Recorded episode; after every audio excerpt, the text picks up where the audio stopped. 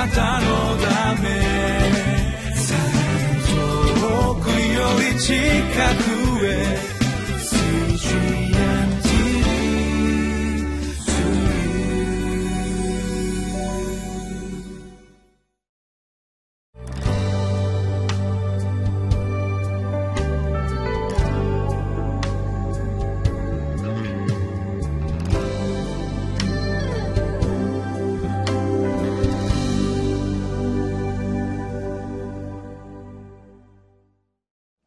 皆さんこんにちは。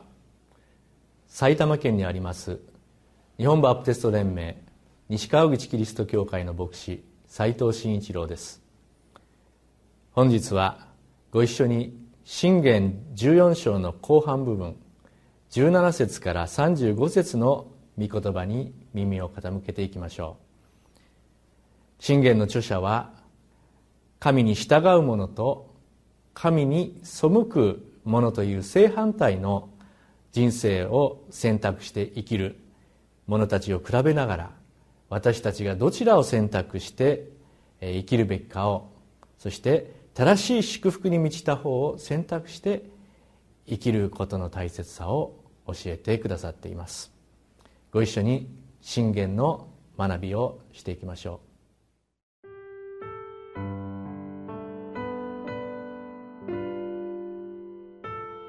信玄14章17節から35節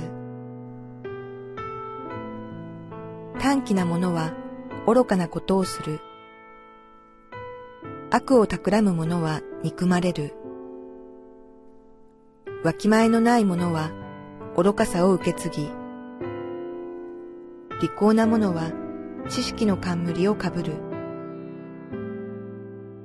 悪人は良い人の前で、悪者は正しい人の門のところで身をかがめる。貧しい者はその隣人にさえ憎まれるが、富む者を愛する人は多い。自分の隣人を蔑む人は罪人。貧しい者を憐れむ人は幸いだ。悪を企む者は迷い出るではないか。善を図る者には恵みと誠がある。すべての勤労には利益がある。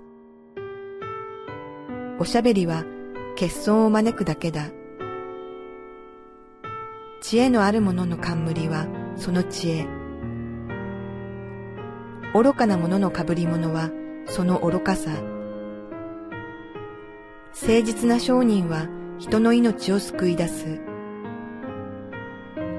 欺く者はまやかしを吹聴する。力強い信頼は主を恐れることにあり、子たちの酒どころとなる。主を恐れることは命の泉。死の罠から逃れさせる。民の多いことは王の栄え。民がなくなれば君主は滅びる。怒りを遅くする者は英知を増し、気の短い者は愚かさを増す。穏やかな心は体の命。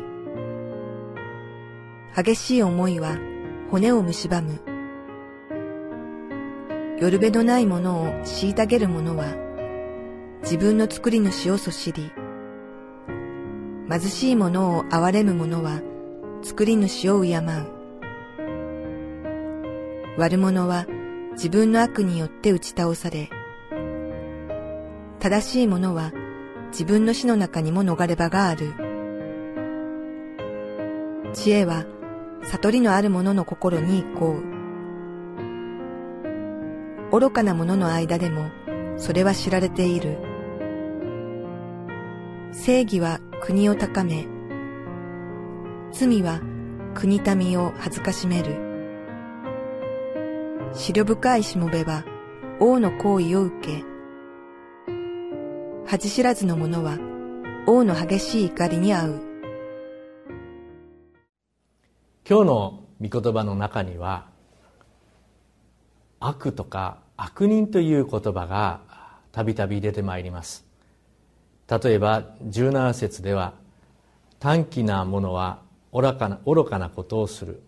悪を企む者は憎まれる。悪を企むっていうものこのような悪という言葉が出てまいりますし。また19節では悪人は良い人の前で悪者は正しい人の門のところで身をかかめると。このようにあります。22節もどうでしょうか？悪を企む者は迷い出るではないか。善を図る者には恵みと誠がある。悪を企む者。このような表現ですね。そしてもう一つ32節。悪者は自分の悪によって打ち倒され正しい者は自分の死の中にものが死の中にも逃れ場がある。このようにあります。今日の御言葉はこのようにこの悪ですとか悪人悪者このようにたびたびその悪という言葉と関連で私たちがどういうものなのかということが表現されているようです。そしてこの悪というものが聖書ではたびたび何と結びつけられていくかというとそれは罪ということでありまた死というそういう問題ですね。そしてこれは今日の場所でもやはり同じだと思います。例えば21節を見ますと自分の隣人隣人を蔑む人は罪人このように表現されています。また34節を見ますと正義は国を高め罪は国民を恥ずかしめる。やはりここにも罪という言葉が出てまいります。死という言葉もどうでしょうか？27節。主を恐れることは命の泉。死の罠から逃れさせる。主を恐れることは命の泉。死の罠から逃れさせる。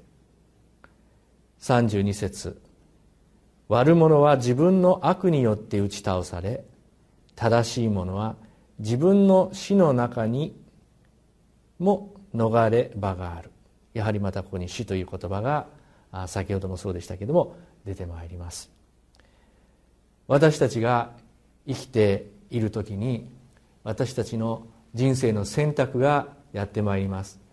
神様の御言葉に従って生きていくのかそれとも神様の御言葉に背いて生きていくのかそのことをたびたび申し上げておりますけども神様の御言葉に背いて生きていく人というのはそれは悪人なんだと。神様の目に見て悪人だということですね。そしてその人は同時に神様に対して罪を犯す人。そしてそのような人には死が待っている。これは繰り返し繰り返し聖書が語っている大事なポイントだと思うんですね。そして私たちは何が問題かというとなかなか本当に私たちが神様の目に映った時に私たちがその間違った方を選んで生きているっていうことに気づかないあるいは認めないというそのような問題ではないだろうかとそのように示されます。では私たちはどうすればもっと神様の目に正しいものとなっていくことができるんでしょうか。そのためにはまず私たちがこの罪というものそして悪というものを敏感に自分のこととして受け止めていく必要があるんですがそのためには実は大事なことがあるんですね。それは一体何かということを今日の箇所では中ほどの26節と27節で表現しているように思います。そこをご一緒に読みましょう。力強い信頼は主を恐れることにあり子たちの酒どころとなる。27節。主を恐れることは命の泉死の罠から逃れさせここに、えー、繰り返し続けて出てきている言葉は何ですか？それは主を恐れることという言葉であります。私たちが本当の意味で自分の罪を自覚したり自分はこのままだったら本当に死んで滅ぼされてしまう。そのように自覚することができるかどうかその大きな鍵を握っているのが私たちが主を恐れることができるかどうか。ここにかかっている。そのように今日の箇所から示されます。主を恐れること。このことをご一緒に大事にしていきたいと思います。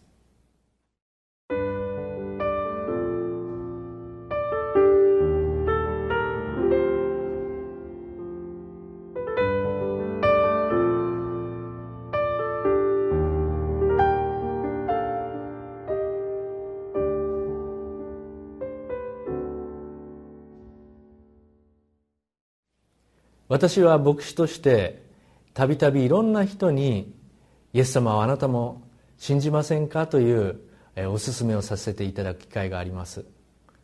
そのような時に私もイエス様を信じてそしてバプテスマを受けてこれからクリスチャンとして生きていきますという人といやまだ私はそのような考えはありません。そのように、えお断りをされる方とには大きな違いがあります。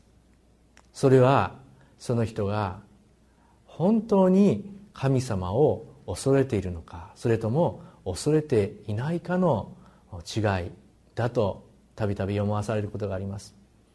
ある時私が「どうですか？あなたもイエス・キリストを救い主を信じてこれからはバプテスマを受けて信じて生きていきませんか?」そのように、えー、伺ったことがあります。そうするとその人はちょっとだけ間を置いてから「いやまだ私はイエス様を信じることはできません」どうしてでしょうか？って聞きますと「私は神様が恐ろしくありません」そのように言ったんですね。神様を恐れるということは何よりも大切な一歩になるのかもしれません。ところが実はこの方はそのあくる日曜日にはですね礼拝の時に招きをするとスーッとですね立ち上がって前に来て私もバプテスマを受けるというそのような決心をされたんです。短い期間の中で神様を恐れる者に作り変えられたということを意味します。私たちは神様のことを学ぶところから主を恐れることが始まります。そして私たち一人一人主を心から恐れていく時に真の神様との正しい歩みが始まっていくように示されます。お祈りいたしましょう。父なる神様どうぞ私たちはあなたに忠実に歩んでいくためにも本当に恐れなければならないことを恐れそして何よりもあなたを正しく恐れながらあなたに従っていくことができますようにお導きください。主イエス・キリストの皆を通してお祈りいたします。アーメン。